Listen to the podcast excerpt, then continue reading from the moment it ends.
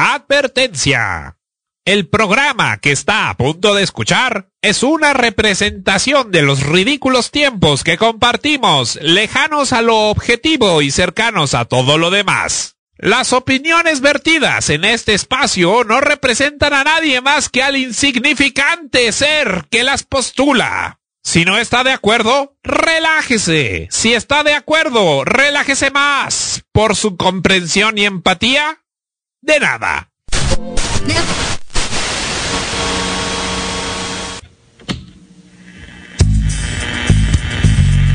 Oh, sí. Oh, sí. Oh, ah, sí. Oh, oh, oh, oh, sí. Sí. Oh, sí. Sí. Oh, sí. Sí. Oh. Invasiones. Lunes a las 9.30 de la noche. Benny, Bibi, Bichi, Porno FM. Todo menos miedo.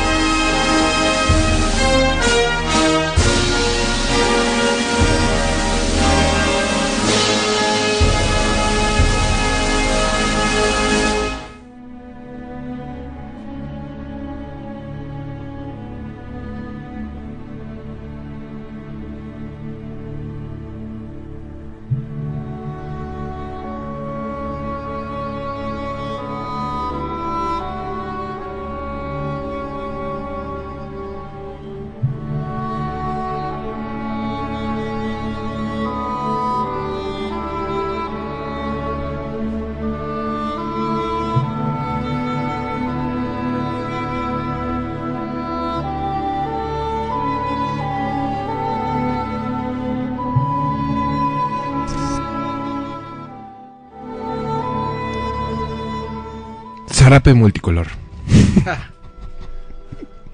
Tierra de tres colores. Cielos claros. El águila, la serpiente, el nopal. El nopal que representa el paisaje de la nación. El águila que representa su fuerza solar. La serpiente que representa su viva, su vida, su vigor. El verde que es esperanza. El blanco que es la unidad de la nación.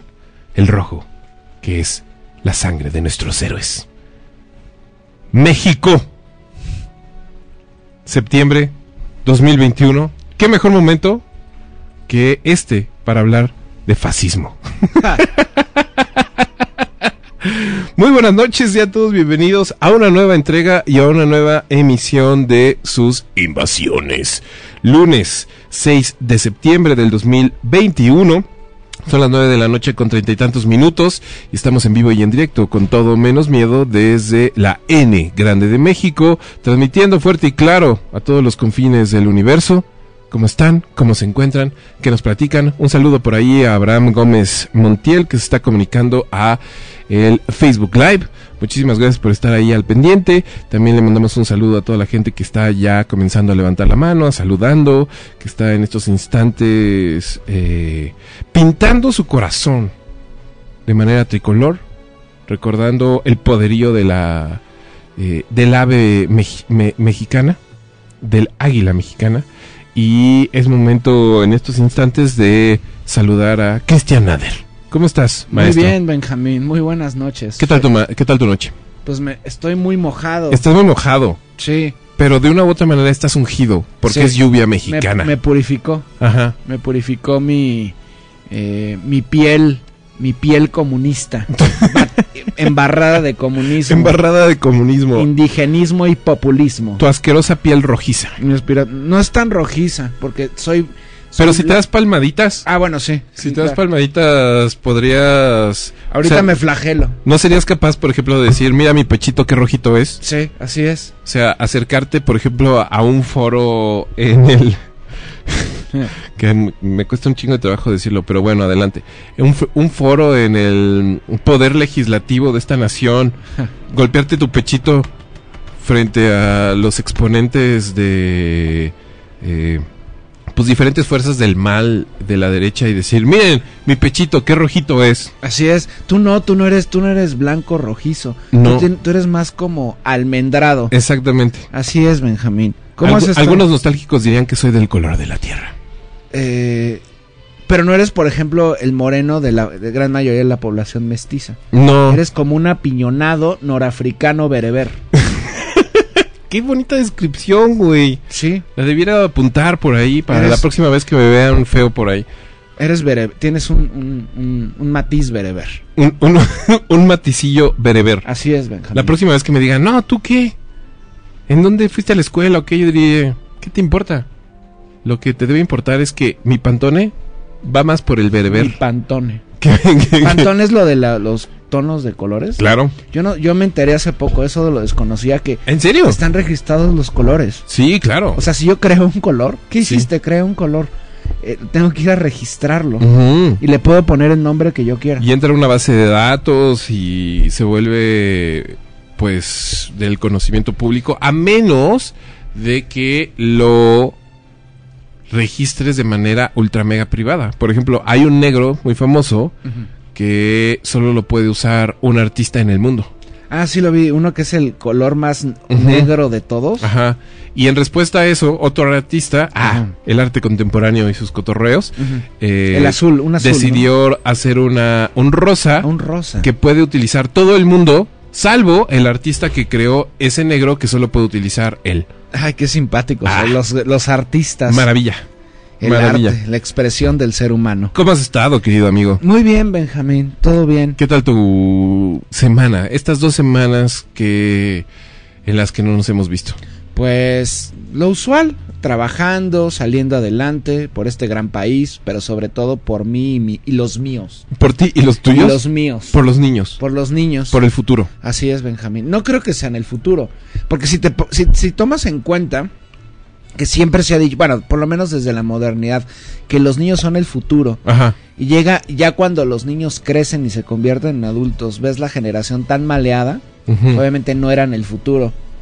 O sea, los, No lo había pensado así. yo no creo que sea el futuro, ni tú, pero nos decían que éramos el futuro. Éramos el futuro. Llegando a estos, a estos momentos, yo tengo 38 años, estoy seguro que no es el futuro, y lo Ujú. que se avecina estoy seguro que tampoco. Ok. Simplemente, Qué duro. sí, así es, Benjamín. Será un No preso. lo había pensado. Ya no somos el futuro, amigo. No, no, no, no, lo somos. ¿Somos qué? ¿El presente? Somos un, Qué la, triste la inmediatez, la inmediatez, Benjamín. México, te saludamos desde tu inmediatez y te decimos que las cosas están mal. Te, te lo platicamos de una buena vez. Muy mal. Están muy mal. Solamente Benjamín. mal. Muy mal. Muy mal. Muy mal. Porque eh, la- las dos semanas antepasadas, eh, pasadas, Ajá. pasadas, no sé por qué, eh, fue el contexto internacional. Todo el mundo, todos los ojos estaban puestos en Afganistán y siguen de alguna u otra manera. Yo los tengo que poner forzosamente. Pero ahora se Por tu labor, por mi labor por tu misión. de difundir lo que ocurre en otros contextos.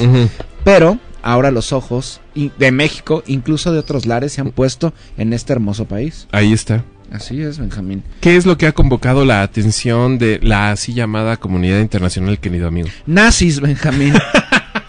Nazis contra charros. Nazis y, Una vez más. y exalumnos del CUM. Nazis y exalumnos del CUM ¿Sabes qué contra charros. increíble y que, chairos. que se agarraran, o sea, pelea a muerte con un pico, pico casero de cárcel. Voy a hacer un pico O sea, no cuchillo, pico. ¿Tú crees que el alma de México se debiera decidir a partir de una pelea de un palo con un palo afilado? Sí, pero ahí te va. ¿Entre quiénes? A ver, ¿entre los alumnos del CUM Ajá. y los del exalumnos del Colegio Madrid. Entre esas, entre esas dos poblaciones. Sí, es lo más cercano a Morena y lo más cercano a, al PAN y que se maten. Sería muy sería, sería un, eve- sería escalofriante de bueno. verse, Sí, ¿no? Sí, sí, sí. Y en medio el pueblo de México, atestiguando lo que ocurre. Wow, es muy duro lo que nos acabas de compartir. Así es, Benjamín.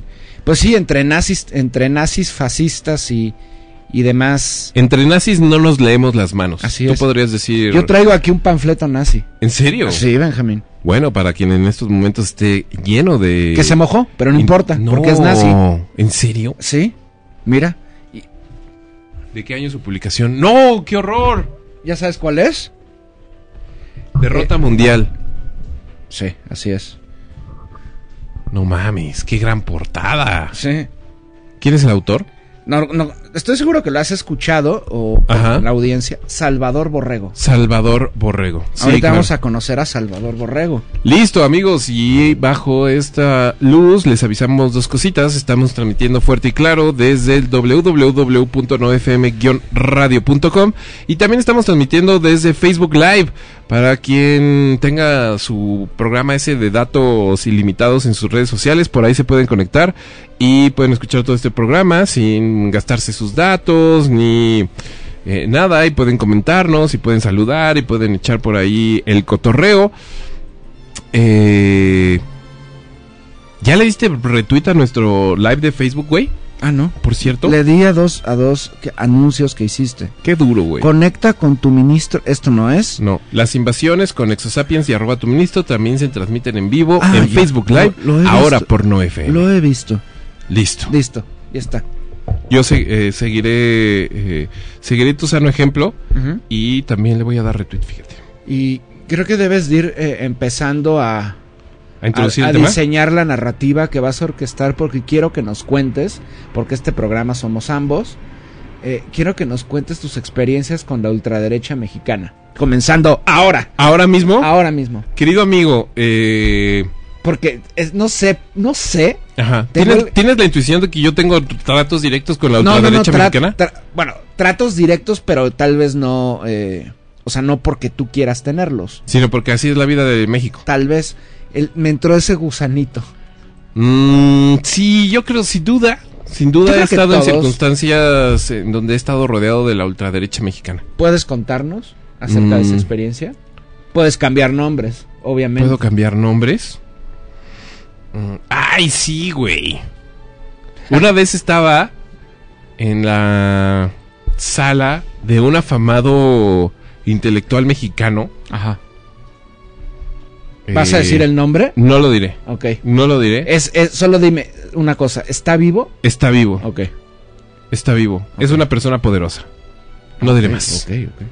Y en algún momento se empezó a postular en esa conversación frente a mi extrañísimo... eh, no, frente a mi desconcierto y también como mi... eh, miedo ya en algún momento. ¿Miedo? ¿A ese grado? No miedo, sino como esta circunstancia rara en donde sabes que estás en una eh, está- estás en una escena que te va te está dando mucho dolor, pero que tampoco puedes hacer mucho al respecto porque primero que nada eres un invitado, después no tienes la consistencia eh, de la personalidad para imponer tu claridad ética, es decir, eres un papanatas, eres un jovencillo papanatas. Ah, o sea, no fue, no fue muy Silencioso. cercana. No fue una experiencia cercana. No, sí entiendo. fue muy cercana, pero pues yo era un jovencillo papanatas. Ok, Sin valor. ok. Con poca posibilidad para enfrentarme a ideas que me parecían muy alocadas. A grandes retos. Y en esa. A los grandes retos que la vida me ofrecía, me demostré a mí que era yo un cobarde. Oh, tanto así, Benjamín. Sí, porque en esta. eh, en esta. tertulia Ajá. se empezó a jugar desparpajadamente con la posibilidad de alimentar a la migración centroamericana con ¿Hacia eh, dónde vas? con los restos No. de la migración centroamericana. O sea, darles de comer carne, o sea, antropofagia. Sí. Se empezó a postular de manera jocosa, pero muy desconcertante. O sea, llamamos que- antropofagia y, y xe- y xenofobia. y que, que si que si había migración centroamericana a México no registrada y había centroamericanos que movían en México Registrados. sin no- sin ser registrados tal Ah, cual ajá. Que por qué no se eh, investigaba la posibilidad de hacer algo así como croquetas Esto es. O, esto es cierto o sea, esto se lo dijo un me intelectual mexicano. Tú me preguntaste si había tenido escarceos con la ultraderecha Sí, pero esto parece de David Cronenberg. Entre broma y broma, querido amigo, El nazi se asoma. El nazi se asoma. La falange se asoma. sí, sí, sí, sí. ¿Cómo se llama este libro freudiano? Totem y qué? Tabú. Totem y tabú, amigo. Totem y tabú. Caray. Frente a mis ojos. Yo era muy joven. Yo era muy joven. Debo disculparme frente a todos. Y en estos momentos decir, sí, lo escuché. Sí, es deleznable eso que escuché. Y las personas que estaban cotorreando al respecto son deleznables y siguen siéndolo. O sea, había más personas ahí, no tú y el era una era una conversación así renacentista Y reían con. decadente nada más faltaba que tuvieran pañuelos y Con, coñac. y, y- y tremendos lunares pintados en las mejillas sí una cosa decadente o sea lo que seguía es que empezaron a cazar a su a, a los miembros de su feudo en los patios una cosa así espantosa ¿Por qué, se- ¿Por qué terminaste ahí? porque estaba en... eh, bueno, pues para empezar estaba yo en Madrid. Ah, no fue aquí. No fue aquí. Ah, Eran... pero eh, dijiste intelectual mexicano. Ajá, intelectuales mexicanos asentados en Madrid en esos momentos y estaban pasándola muy muy bien con esas posibilidades. Y, y fue muy desconcertante. O sea, curiosamente, quien, quien citó la idea de practicar, bueno, de alimentar centroamericanos con, Con- cuerpos de otros centroamericanos era también un inmigrante Sí, en suelo español. exactamente. Ah, ok. Se sentía muy abrazado y muy... Muy acariciado por... eh, pues, su Europa imaginaria. Sí. eh, y- Entre comillas, ¿eh? entre comillas, claro, siempre. Pero, pero sí, sí, sí, sí. Ese es el primero que se me viene a la cabeza. Esto superó cualquier cosa que yo te pueda contar. Absolutamente. ¿Tú no tienes algún escarceo con la ultraderecha mexicana que nos quieras comentar? Sí, pero nada que trascienda ya la, al canibalismo. No. No. A ver, cuenta otra. Ay, bueno, no sé. Eh, no, tú cuenta una. Yo ya me. Yo más que yo ya me expuse aquí. Más que contar una, pues es también el, el trato directo dura- durante muchos años con personas de, de la ultraderecha. Bueno, tú tienes una vida muy acosada por la ultraderecha mexicana. sí. O sea, no diría yo que tu vida es acosada por la ultraderecha mexicana, pero pues todos tus comentarios, todas tus redes, en muchos sentidos... Por lo menos en redes, ¿no? por lo menos en redes, sí convocan a el odio de la ultraderecha mexicana y eh, de una u otra manera yo podría asumir que hasta lo disfrutas. Un o sea, poquito, un poquito. sí, tal vez sí. Tal vez sí, porque... Decirle sus verdades. Sí, no, y lo he hecho también en presente. O sea, eh, eh, in situ, no, no virtualmente. Eh, creo yo que hay que señalar que son hay una ignorancia muy profunda, más allá de sus prejuicios. Con- por ejemplo, la última que leí hace unas horas, consideran que el nacionalsocialismo es de izquierdas por el simple hecho de tener socialismo. Sí, claro. Es una de Esa es la primera gran imbecilidad, por lo menos de las, de las más recurrentes, ¿no? Sí. Más allá de esta inep- ineptitud que ya es como eh, estructural de ellos, creo que a veces creo que la risa ante este tipo de idioteces y este tipo de infamias, creo que a veces nos nubla un poco, que más que risa a veces se, necesita- se necesitaría tener preocupación y tomar medidas ante estos grupos, Ujú. Porque no son cualquier cosa, o sea, son minoritarios, pero económicamente hablando tienen mucho poderío y por ende económicamente, mediáticamente y académicamente, etcétera, etcétera, ¿no? No es fortuito que hayan traído a este sujeto de Santi. a- a- A Santi. ¿Conoces Santis? Sí, Seguro- conozco a algún Yo Santi. no. Yo no es el primero, bueno, digo, En algún momento debiste haber conocido a algún Santi. pues tal vez no me acuerdo, pero que lo, lo tenga en mi vida, en mi vida cotidiana, cerca Tal a vez un eso Santi. No, Tal vez eso ni no. a un Emilio Emiliano, ni a un Santi, ni a una Marijó, ni Arancha. Aranzas, ¿no? No, Aranchas, ¿no? no, Uy. ni a Marijó. Pero que lo has hecho muy sistemático en tu vida. Alejar a todo aquel que celebre a la Virgen de la Vascongada. Sí, yo, yo tengo muchos problemas para relacionarme con personas que están dentro de esos círculos. No nada más me refiero al abierto fascista, Ajá. eh, que no puedes, no, no, me, no me voy a atrever a decir nazi, porque a veces hay muchos fascistas que no podrían ser nazis, empezando con los españoles, Sí. por su misma, por sus mismos orígenes Ujú. étnicos y lingüísticos. Pero más allá de esto, sí, yo eh, eh, cuando era joven, hace muchos años ya, yo iba en una escuela, no puedo decir una escuela de nazis, de fascistas, pero sí de una clase acomodada sumamente, sumamente prejuiciosa, Ajá. muy viciada. eh, en cuanto a, pues, como ya sabes, el cómo te ven, te tratan, Ujú, claro. cosas así. Y, no, y obviamente, como, como te ven, te tratan empezando con lo con el tono de piel. Claro. No me atrevo a decir razas porque obviamente racializan, pero no, no me atrevo a decir razas porque no existen. Y pasando ya del color de piel, sigue, por ejemplo, tu aspecto, tu vestimenta, tus atavíos. Y posteriormente, ya sigue, digamos, el- el- lo ideológico, aunque no me puedo atrever a decir que de niño o adolescente tuviera una ideología muy clara. Pero sí, o sea, hay como esos niveles. Creo que como que hay tres niveles. En primer lugar, eh, la, la vida familiar. Ese es uno, ¿no? Supongo que así se va forjando cualquier ideología o identidad. No lo sé. No soy antropólogo. Eh, lo familiar. Lo escolar en el caso de, de la juventud Claro. y, los, y la niñez. Y en tercer lugar, creo yo, la- lo, lo público o lo mediático. O- vaya, lo público en general, ¿no? Y creo que ese racismo que lo toca todo en México, sigue, seguido por el elitismo, es abrumador, Benjamín. O sea, y, y lo, y lo puedes empezar a ver a, a través de las redes, por ejemplo, ¿no? O en los, me- en los medios estaba más normal, en la publicidad, por ejemplo, ¿no? Claro. Pero ese es como el racismo, el elitismo y demás ya normalizados, casi invisibilizados, porque la gente lo ve como algo normal. ¿Qué ocurre cuando ya se pasa a una faceta oficial de la política donde abiertamente co- coquetean o se quitan esta careta y ya revelan su auténtica personalidad racista como ocurre con, con el panismo? Porque Claro. el panismo nació fascista. O sea, no es que se haya vuelto fascista. Nació fascista. O sea, a través de diversos grupos como pues la Falange, los Camisas Doradas, eh, etcétera, etcétera. Los, los cristeros, los sinarquistas, todo esto, ¿no? Entonces llegamos a un punto en que coyunturalmente, porque tampoco fue fortuito que llegara este sujeto, en que en esta coyuntura, por 1521, los 500 años de la destrucción de Tenochtitlan, a las dos semanas invitan un sujeto de esta ralea que también es repudiado incluso en, la en el mismo suelo español. Vaya a decir, voy a decir suelo ibérico, para empezar a, a- a meter esa dedo en la llaga.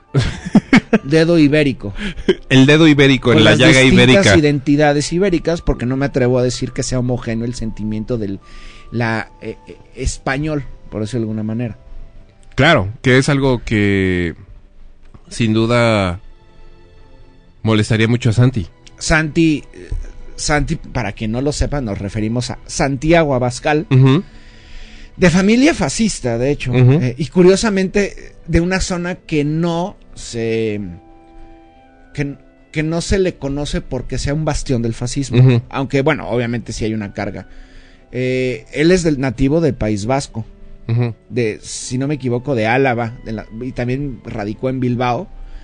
Eh, una zona que tradicionalmente, desde hace un siglo, se ha, ha sido emblema, por ejemplo, del separatismo vasco, del nacionalismo vasco.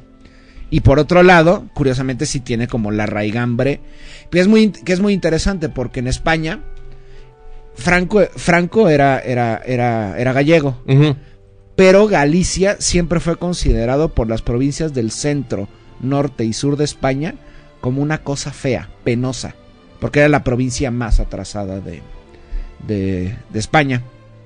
Y curiosamente, eh, hay quienes consideran a los gallegos, desde la misma óptica supremacista hispanista, como ajenos a lo español, obviamente por el idioma que es más, eh, bueno, es como una, es la mezcla entre el portugués y, y- y- y lo español. Entonces, este sujeto es, poco a poco va escalando peldaños dentro del partido nazi, digo, el partido popular, eh, que es, digamos, surge después de, después de, vaya, ellos- los españoles dicen el retorno a la democracia. Yo no creo que sea el retorno a la democracia. Después, de después del franquismo surge, creo que se llamaba Alianza Nacional, y surge precisamente esta mutación y se convierten en el Partido Popular. Y el Partido Popular, eh, vaya, públicamente son como de derechas, sin llegar al extremo públicamente, obviamente, ¿no? Aunque bueno, ya de por sí llegar ser de derechas implica ya connotaciones extremistas, supremacistas. Pero este hombre renuncia al Partido Popular porque estaba desencantado con las políticas liberales de, por ejemplo, Mariano Rajoy. Entonces renuncia y funda Vox. Vox. Que curiosamente no, el mismo nombre no rinde homenaje a, a- al español, sino al latín. Porque es, es un- es una palabra en latín. Sí, es O una sea, locución voz latina. Es voz. Entonces, de ahí emerge este sujeto y por supuesto todo lo que se imaginen que es el, el tradicional supremacista español, este sujeto lo tiene. Eh, antiinmigrantes, racista, eh, revisionista histórico, eh, anti, antimusulmán, eh, islamófobo, por supuesto, judeófobo no, pero bueno, tenemos que explicar más adelante por qué no es judeófobo, o por lo menos públicamente, eh, etcétera, ¿no? Y de pronto el Partido Acción Nacional, con una larga tradición de ya más de ocho décadas, de haber sido fundado por un filonazi como era Gómez Morín y otros personajes, eh, Aquiles el Orduy también. eh, paulatinamente en el siglo XX, después del 45, con la derrota del, del Tercer Reich por parte de la Unión Soviética y la alianza que tienen con Estados Unidos, eh, en- vaya, los aliados en la segunda, pues tienen que cambiar su discurso, lo tienen que hacer mucho más, eh, vaya, más moralista en el sentido de eh, ocultar sus vínculos con, con el nazismo, con la propaganda que, que surge.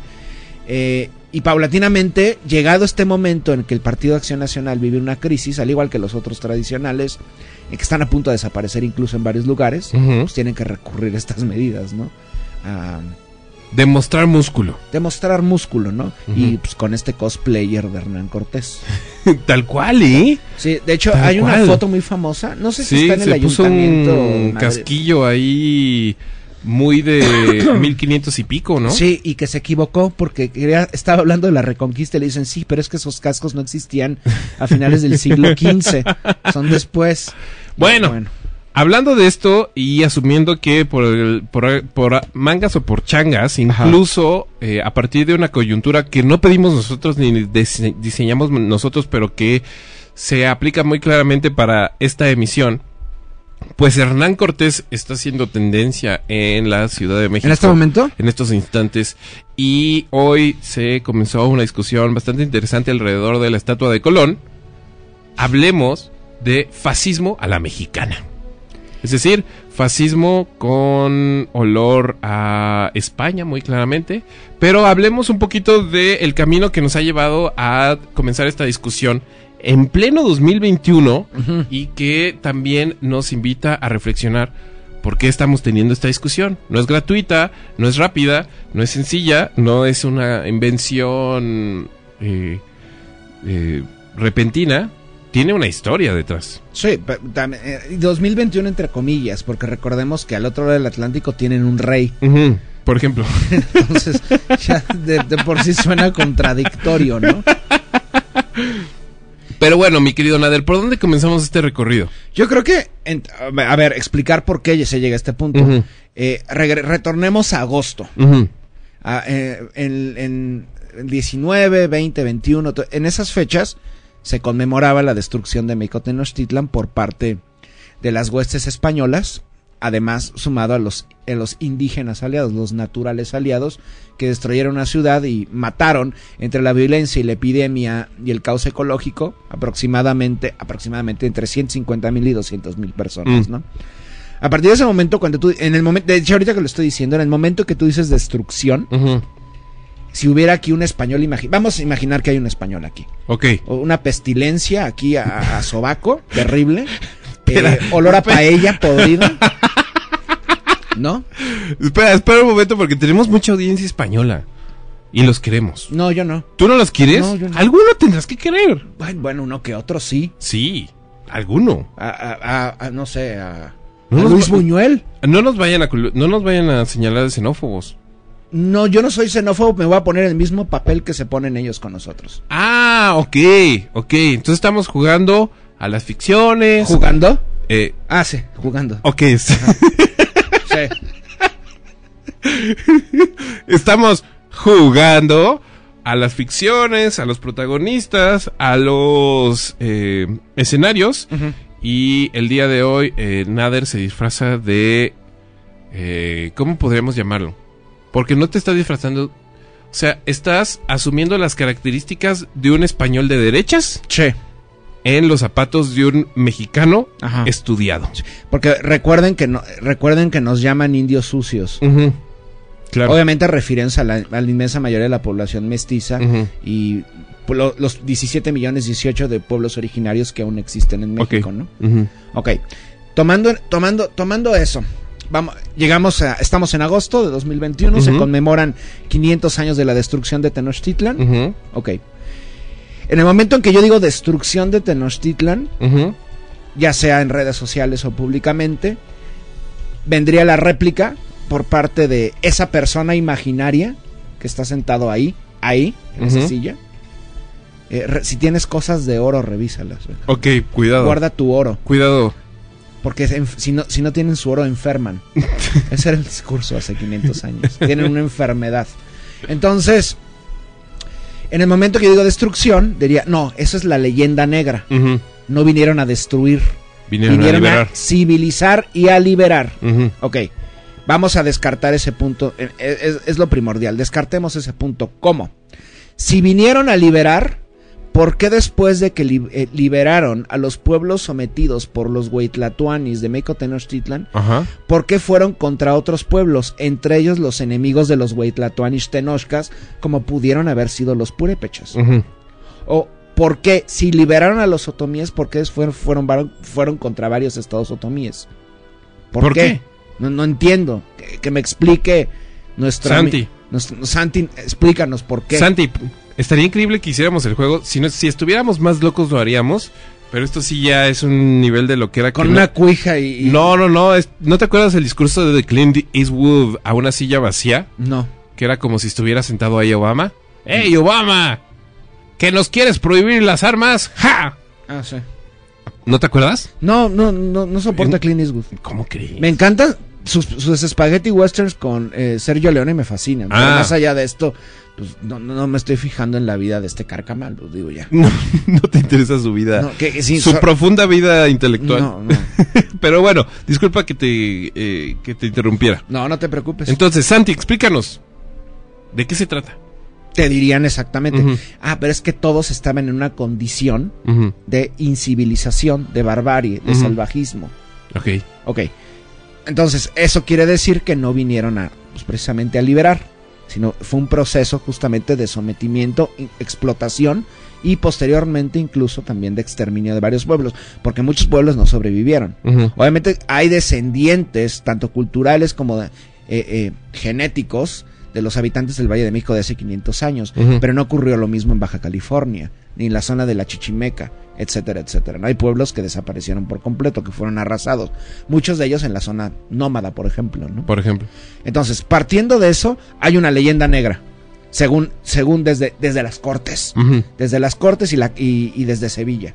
Hay una, hay una leyenda negra que está orquestada, Benjamín, porque Por- es, es muy parecida a la, a la- a la conspiración judío-masónica comunista, pero esta, esta está orquestada por Gran Bretaña, Estados Unidos y los protestantes en contra de España. Por, ¿Porque España es católica? No, no, no, porque fueron derrotados precisamente Ajá. por el imperio británico y por otros imperios coloniales que lo superaron Ajá. en el siglo XVIII. Y al quedar rebasada, España se originó esta leyenda negra que es alentada por los indigenistas y los populistas y por ende por los comunistas. Aunque hay- debo mencionar que cuando se conmemoraron los 500 años de la destrucción de Tenochtitlan, miembros de distintos grupos comunistas en suelo ibérico gritaron Viva España. Claro. O sea, no estamos hablando nada más justamente de la ultraderecha, sino también pues, del otro polo, entre comillas. Eso nos quiere decir que el eurocentrismo está extremadamente arraigado y el supremacismo en todas sus variantes también, también en el otro polo, en los rojillos, como nos dicen ellos. ¿no?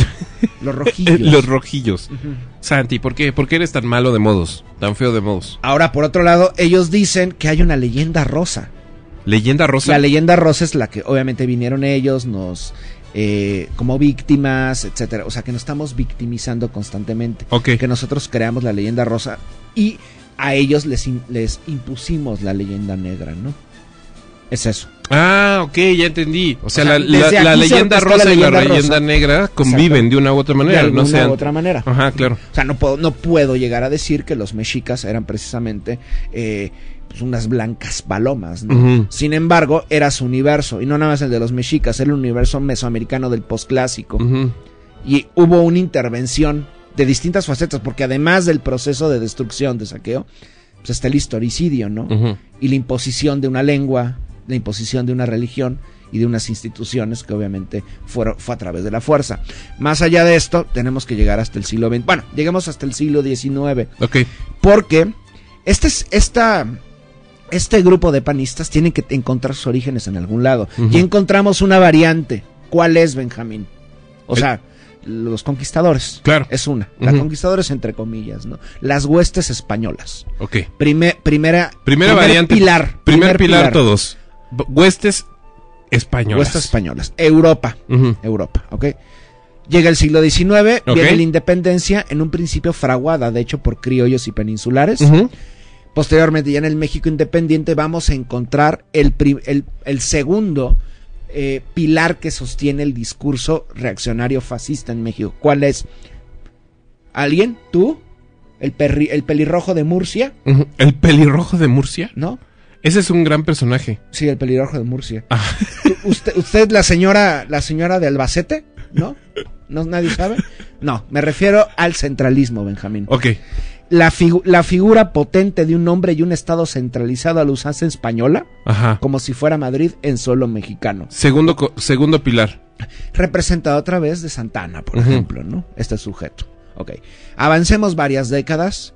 Llegamos a un periodo de inestabilidad, Huestes españolas y hombre fuerte, poder centralizado. poder centralizado. Ok, pasa, pasa el tiempo, pasan las décadas, el país está en quiebra, Ok.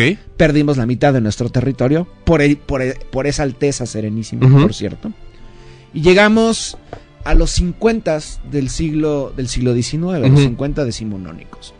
Y a un grupo, entre ellos Ignacio Comonfort, luego vendrán otros, eh, un, un- hombre que viene de Guelatao, Oaxaca, un- uno de la familia Lerdo, por ejemplo, se les ocurre que este país no se desarrolla porque hay grandes grupos de poder que acaparan grandes recursos y grandes tierras, Benjamín. Ya los habían expulsado, de hecho, a comienzos del siglo, la misma corona expulsa a unos, demostrando que esta teoría es cierta. ¿Quiénes son los jesuitas? Los expulsan a comienzos del siglo XIX. No las autoridades mexicanas, sino novohispanas. Llegamos más adelante y ¿qué ocurre? Pues al gobierno federal mexicano triunfó el federalismo, el centralismo quedó atrás. Es el primer, el segundo trauma, el segundo trauma a la par del segundo pilar. Ok. Llegamos al tercer pilar, ¿qué se les ocurre? La desamortización de los bienes eclesiásticos. La desamortización La ley de los bienes eclesiásticos. La tierra, la tierra tiene que ser del Estado, de la nación, no de las órdenes de- religiosas, Benjamín, no de los conventos. Ok. ¿Qué ocurre? Tiene sentido, amigo. Comienza la guerra de reforma, Benjamín. Exactamente. se va a prolongar y en un la primera fase va a haber una derrota por parte del bando liberal. ¿Por qué? Porque hay una hay intervención de poderes ajenos a México. Oh my God. Los franceses, Es verdad. olor a tabaco, también olor a sobaco, pero más que nada tabaco Y a pastel. y a pastel, o sea, podrido.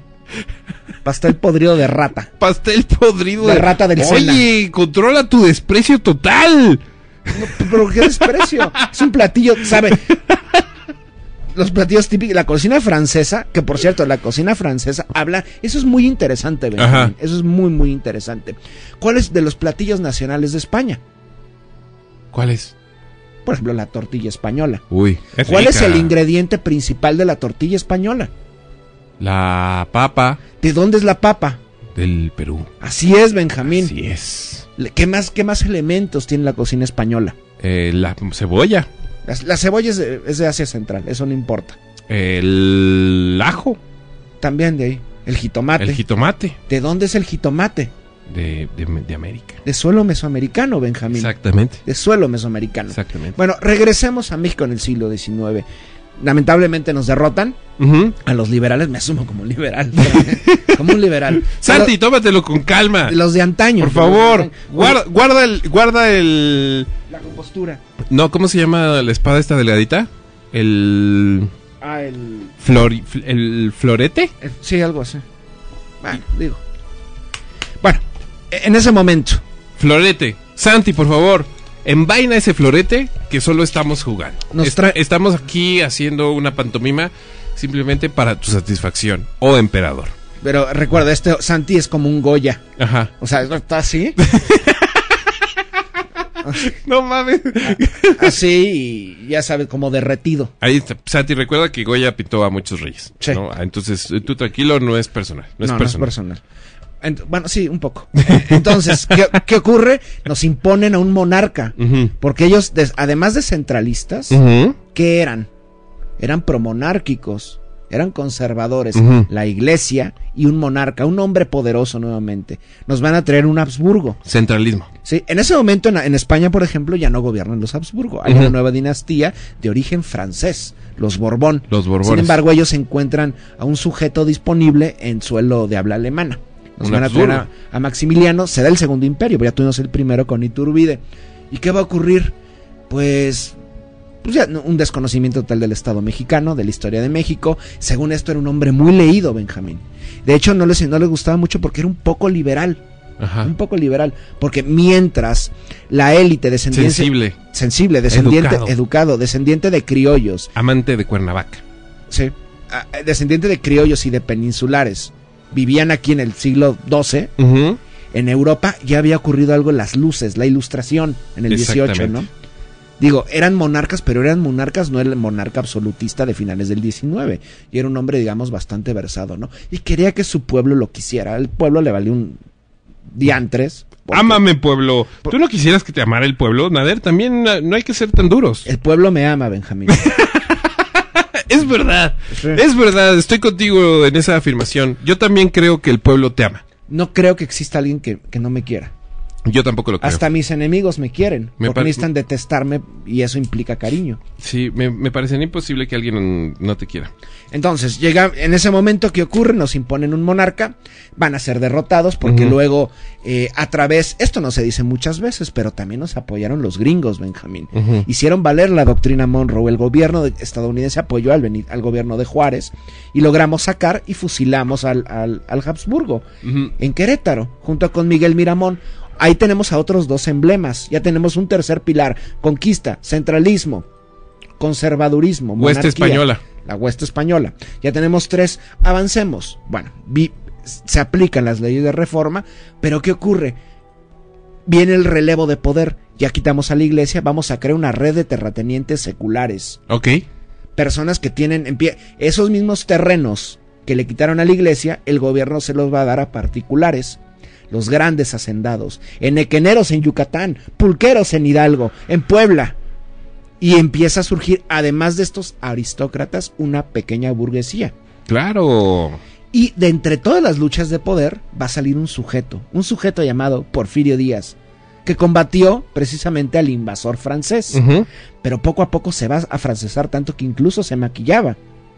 Pero no, no lo podemos juzgar. No, no lo podemos juzgar. Tenemos que ver la historia. No, Tienen almohadas muy cómodas. Así es. Los franceses, después de dormir en una almohada cómoda, la gente cambia, amigo. La gente cambia. Con plumas de ganso. Exactamente. Que, el cual es el sobrante de cuando crean el foie gras. ¿Saben qué es el foie gras? Claro. Es algo espeluznante.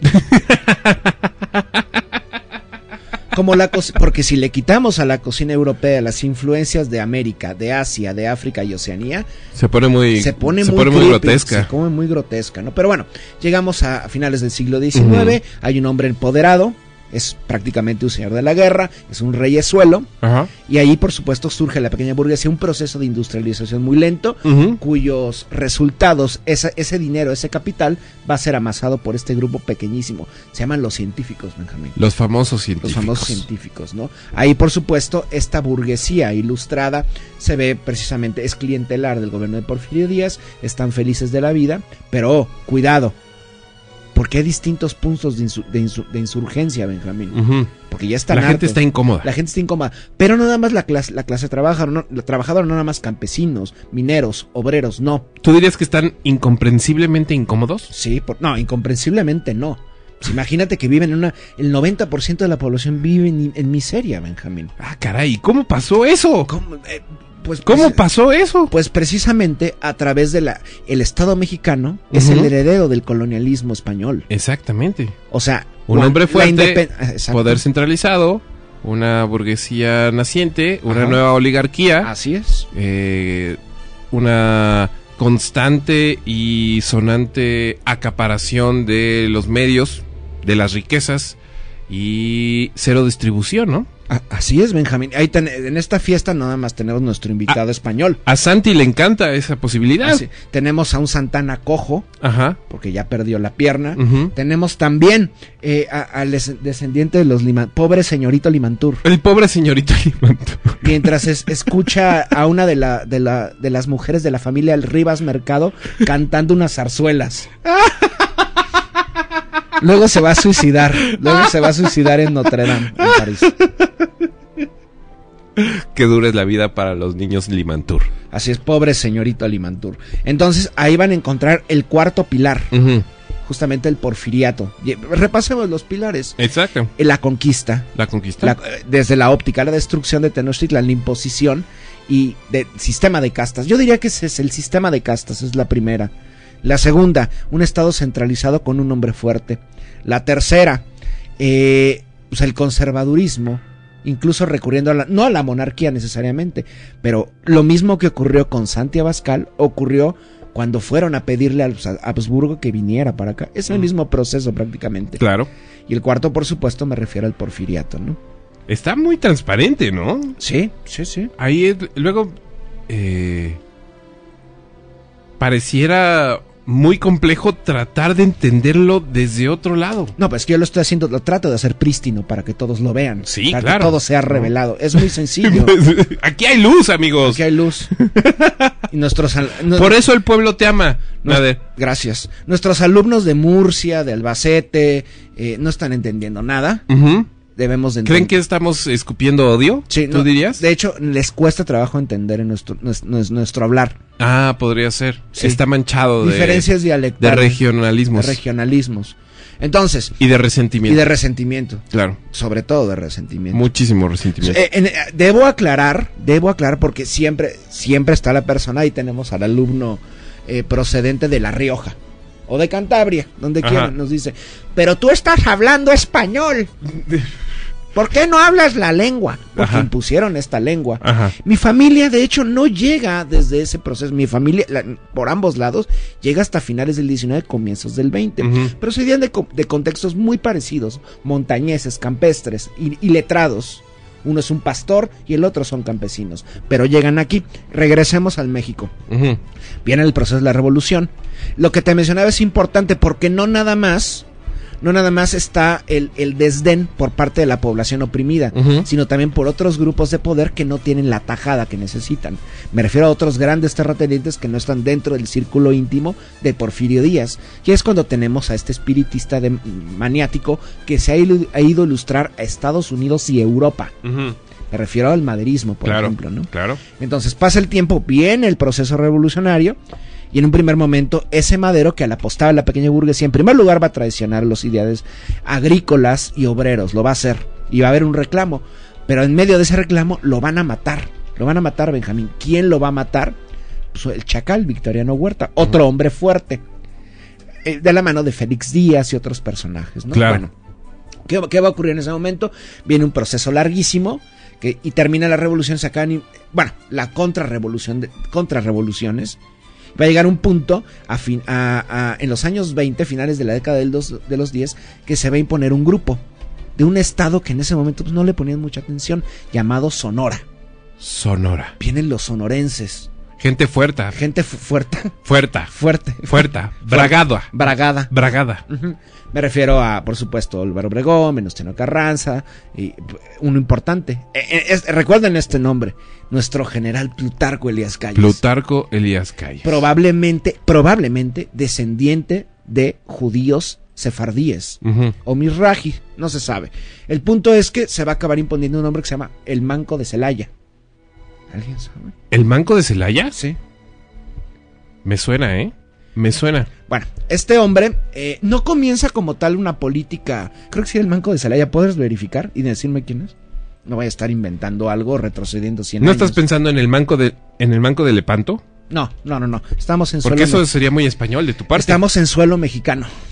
El O sea, manco no- de Celaya, sí, tal cual, como eh, bien lo decías. eh, tal vez te estás refiriendo a, a un- que había un templo en la bombilla. Al pues maestro de la frase rápida, el ingenio mexicano conciso, el refrán instantáneo. Don presidente Álvaro Obregón. Así es, Benjamín. El manco de Celaya. Que perdió, la, que perdió el brazo. Bueno, no sé, de hecho no, no, no he sabido nunca si es todo el brazo. O, o solamente como es. No sé ni cómo se llama. Me esta parece parte. que hasta, Hasta aquí, ¿no? eh, superando el codo. Sí. Ese, de hecho, esa es un, una reliquia rara, extraña. ¿La llegaste a ver? Yo no, pero, sí. pero, pero sí, sí conozco gente que la vio. Sí, estaba aquí muy cerca. Bueno, relativamente. Nos damos una pequeña pausa para saludar a toda la gente que en estos momentos está conectada al Facebook Live. Recuerden que estamos transmitiendo fuerte y claro y en vivo y a todo color desde nuestro Facebook Live para la gente que tiene eh, encendedor. Pluma, pluma. Ah, una pluma. Por favor, Benjamín. A ver, aquí está. Muchísimas gracias. Eh, para la gente que tiene programas, estos eh, planes estos de datos ilimitados de redes sociales, ahí nos pueden escuchar sin ningún problema de acabarse de todos sus datos o lo que sea. También estamos desde la transmisión en vivo y en directo en nofm-radio.com y saludamos en estos momentos a Abraham Gómez Montiel.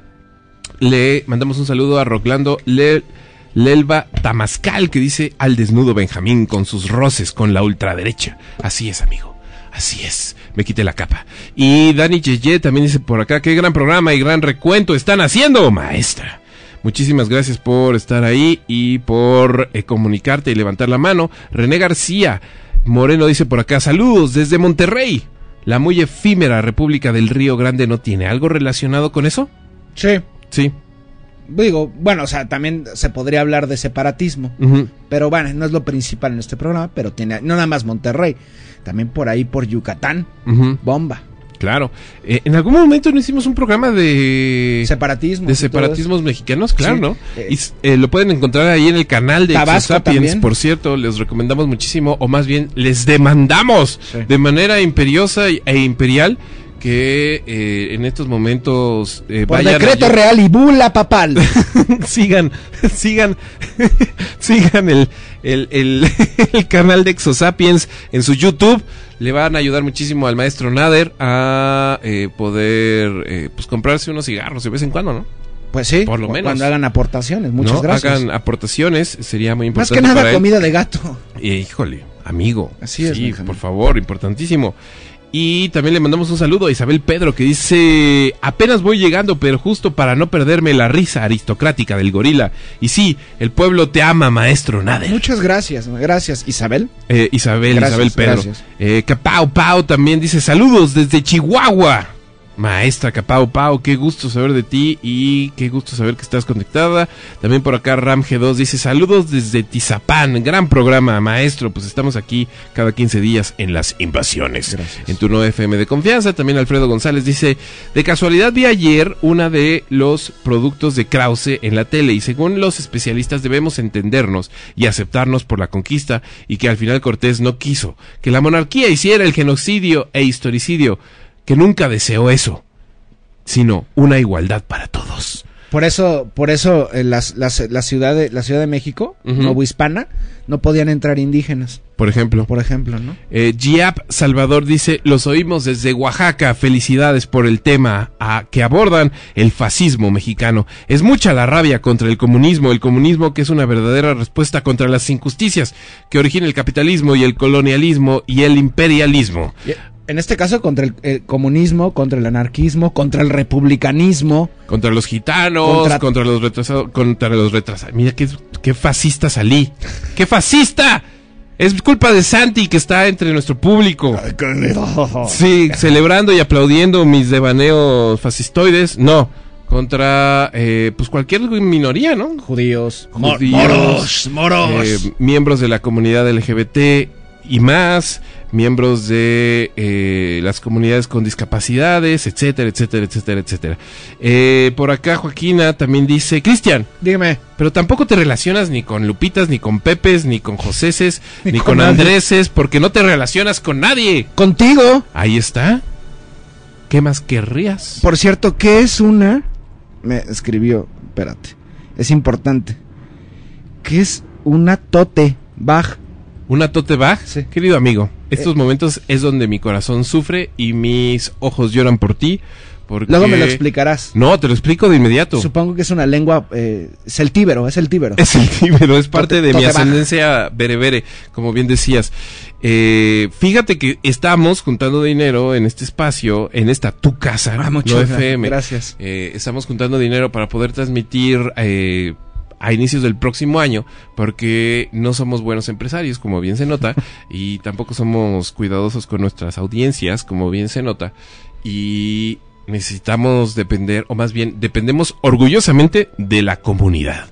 Por lo mismo, hemos sacado dos paquetes de aniversario para que nos apoyen a seguir la transmisión viva y la comunicación constante y sonante. Los eh, conminamos, los invitamos a, primero que nada, seguir al maestro Exosapiens en Gracias. su YouTube, Gracias. pero también a comprar los paquetes de aniversario que Cómprenlos, estamos cómprenlos. moviendo en nuestras redes sociales. Les vamos a agradecer muchísimo que nos ayuden a juntar dinero para poder seguir la comunicación y poder seguir el intercambio constante que tenemos aquí desde nuestras deficiencias, desde nuestras mínimas ciudadanías, pero también desde nuestros eh, nuestras grandísimas ganas de seguir viéndonos eh, los unos a los otros eh, sin los filtros de los filtros impuestos de los grandes conglomerados de comunicación Así y de es. las leyes extrañas y súper blancas del Internet mexicano. Entonces, apóyennos, compren su paquete de aniversario, eh, primer paquete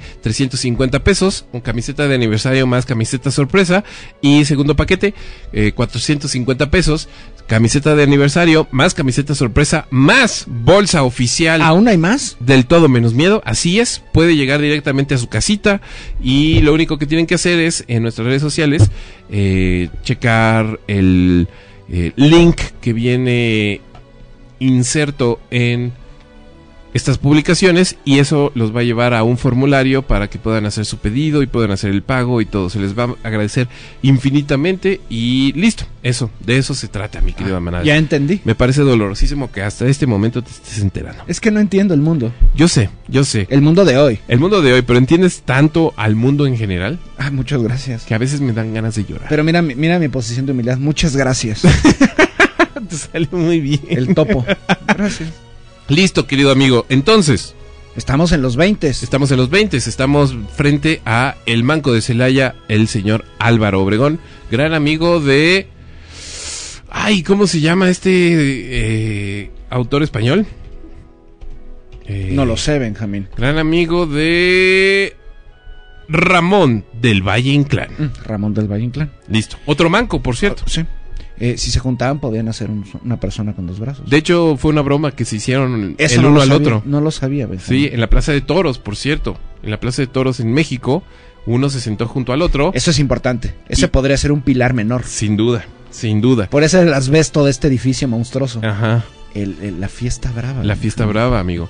Y uno se sentó junto al otro y uno invitó al otro a aplaudir en conjunto, pues a uno le faltaba una mano y al otro le faltaba la otra No mano, pero juntos, juntos podían aplaudir como un entero. Guau. Ahí está. Guau, guau, guau. Es una historia verídica. No, te creo, te creo, por supuesto. Y hablando de este hombre, debemos de hablar de una mujer que tal vez le, les va a parecer eh, desconocido. Eh, desconocida. Concepción Acevedo. Concepción Acevedo. Concepción Acevedo de la Yata, de hecho. Mejor conocida como la Madre Conchita. La madre Conchita, qué bonito. Es, es preciosa y más cuando es el, cere- el- el autor intelectual de un homicidio, de un magnicidio, Benjamín. Oye. Bueno, Concepción, esta mujer, la madre Conchita, eh, en ese momento Álvaro Obregón ya empieza a tomar ciertas medidas anticlericales, pero todavía son muy, digamos, eh, bastante pues, tímidas todavía, no va en contra como tal de la iglesia. La iglesia en los últimos 50 años, hasta, hasta los años 20, a mediados de los 20, se había visto muy minada justamente por, eh, por la las leyes de reforma y todo esto, ¿no?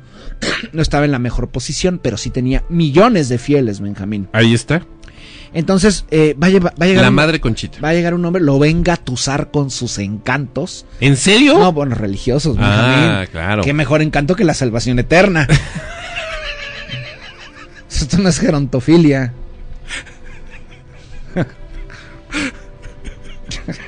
No hay escote que compita frente a la salvación eterna. Así, no, hay- el mejor Scott es el de María. Ay. el que ¡Ah! nunca vas a ver. El que nunca vas a ver. No puede ser, oh Dios mío. Santi, tranquilo, tranquilo. Esto es una broma, no pasa nada. Ya tomó la Tomó su florete de vuelta, lo vimos empuñarlo. Biblia, Biblia en la izquierda, floreta en la derecha. Exactamente. Así es.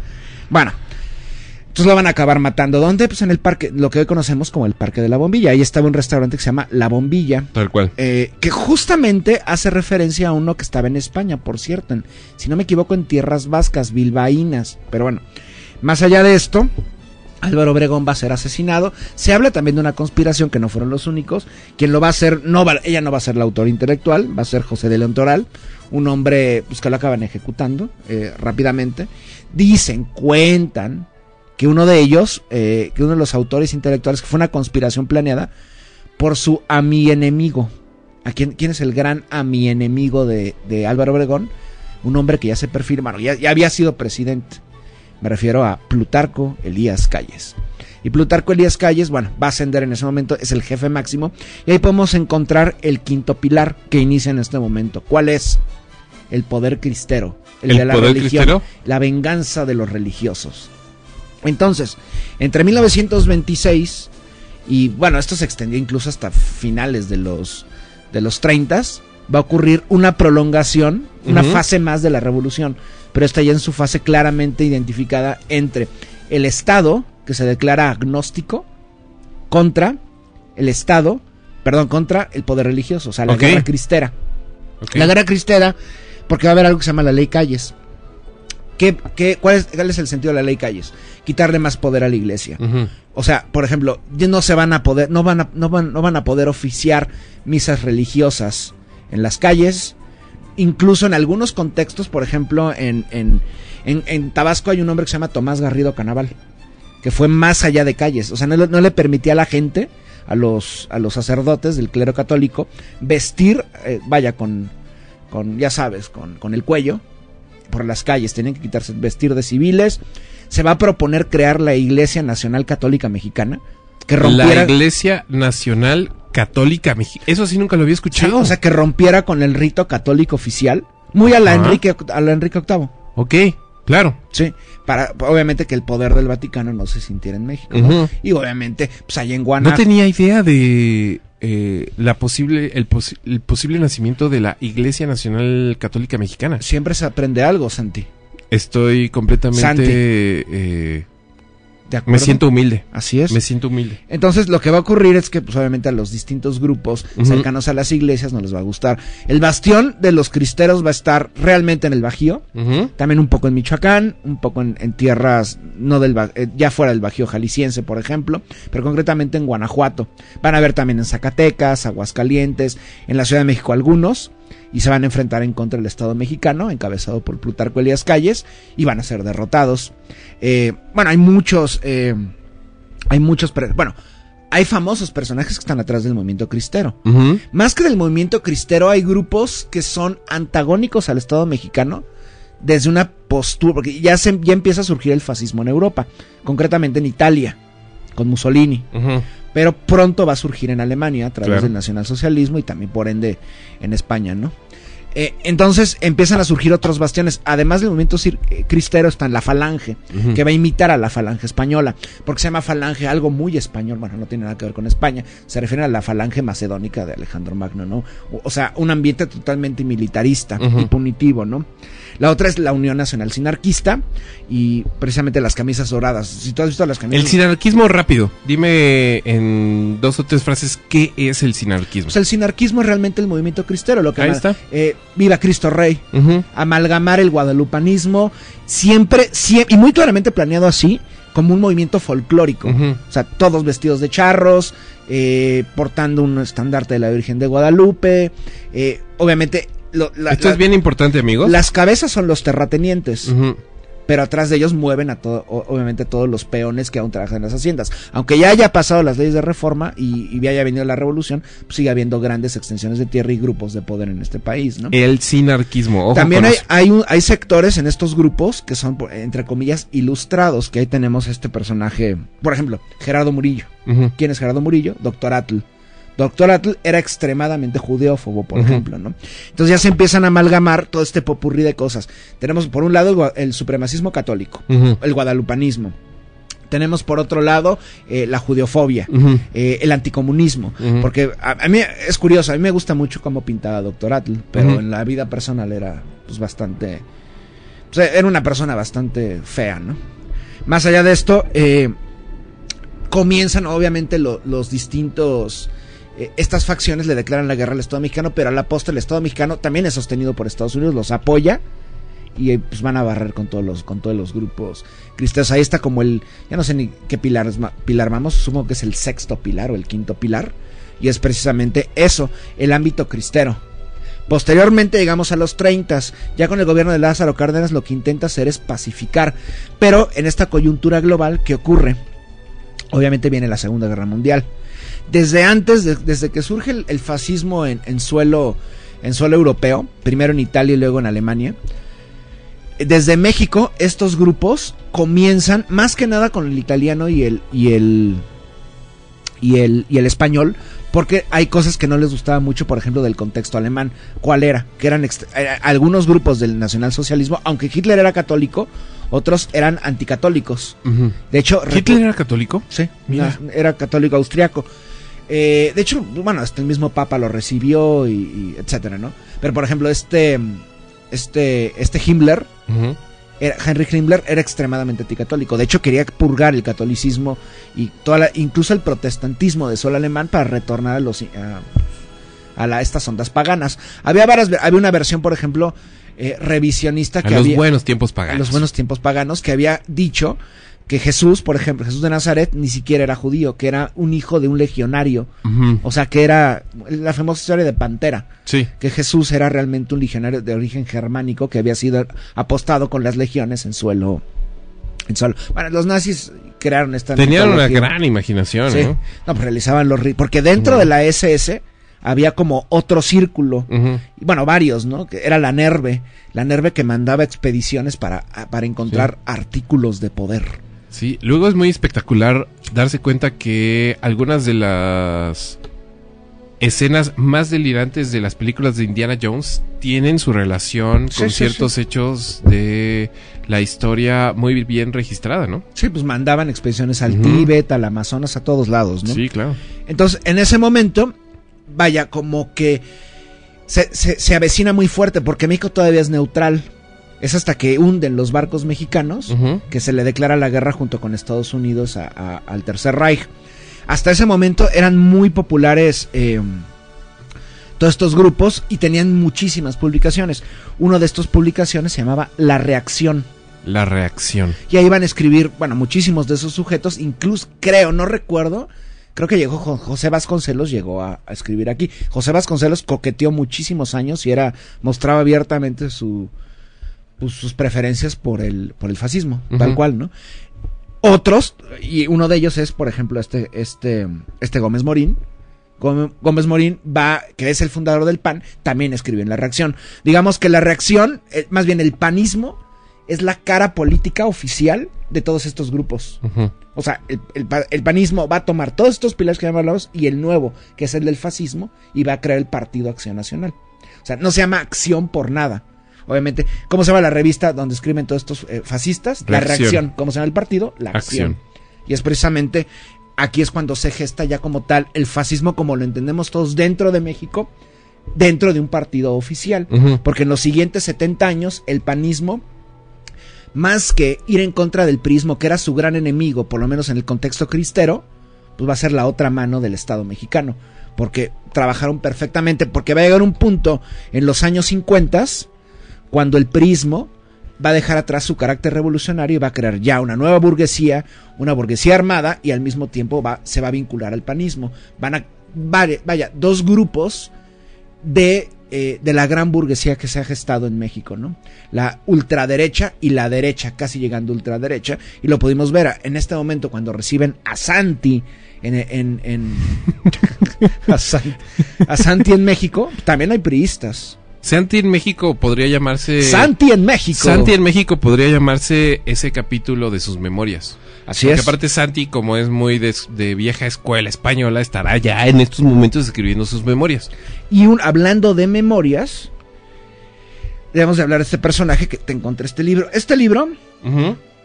Mi abuelo, yo nunca lo conocí, falleció como más de 10 años desde que yo nací. Estaría increíble que estuvieras a punto de decirnos que tu abuelo era Adolf Hitler. No. Mi abuelo sale en la portada de este libro y justamente es Adolf Hitler. ¿Te acuerdas de Mengele?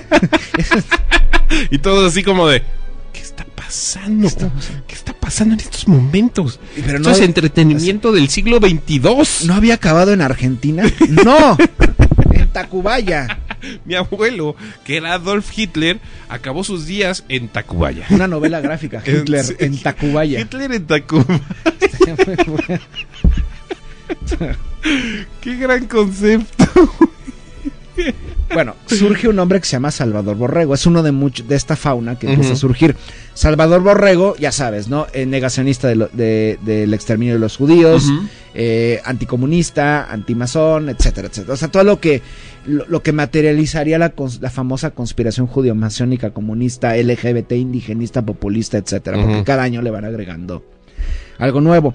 Y este es como suma. Este libro, mi abuelo, curiosamente, mi abuelo era comunista era un abogado comunista, eh, Rafael Cataño, y tenía una biblioteca inmensa, o sea, inmensa. Este libro lo, eh, lo- lo encontré arrumbado entre lo, lo penoso, no, no miento, entre ovnis y estas cosas, ¿no? Como que... Qué grande. Ajá. O sea, tu abuelo tenía archivado discurso fascista, mexicano, sinarquista. Lo voy a mostrar a la cámara. Enséñalo a la cámara y ahorita yo lo enseño a nuestro Facebook Live, si quieres préstamelo.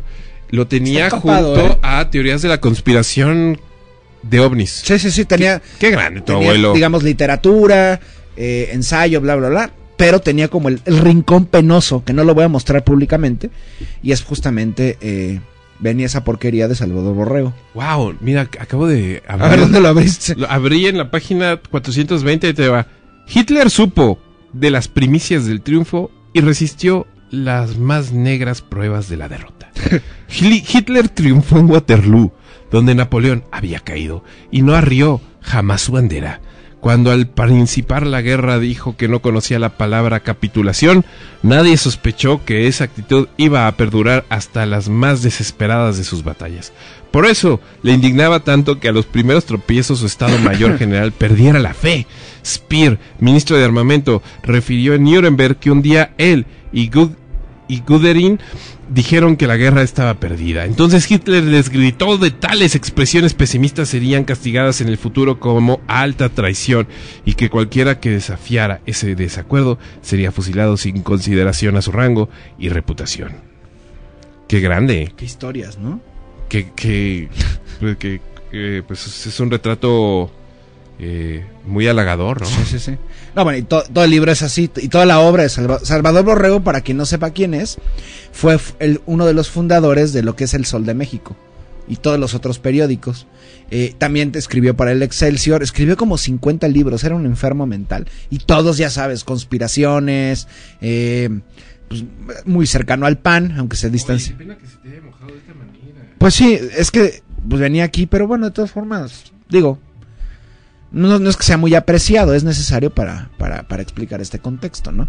Por ejemplo, vamos a, a leer algunos, ¿qué capítulos? ¿Cómo bautiza Salvador, Salvador Borrego?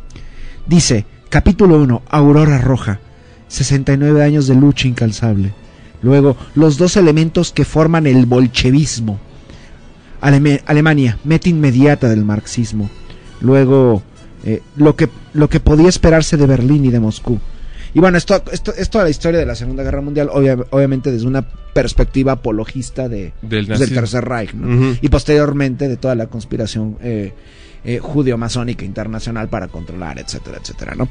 Y entonces es, en es, a partir de, de los, del, del, del 45 en adelante, cuando se dé la derrota del Tercer Reich, que estos grupos, más que quedar marginalizados, van a quedar en las sombras. Ujú. Y aquí debo de mencionar, no soy experto tanto del contexto, del contexto de los últimos 50 años, más que nada en las organizaciones, pero comienzan a surgir muchas organizaciones, digamos, más que nada vinculados a la Iglesia Católica.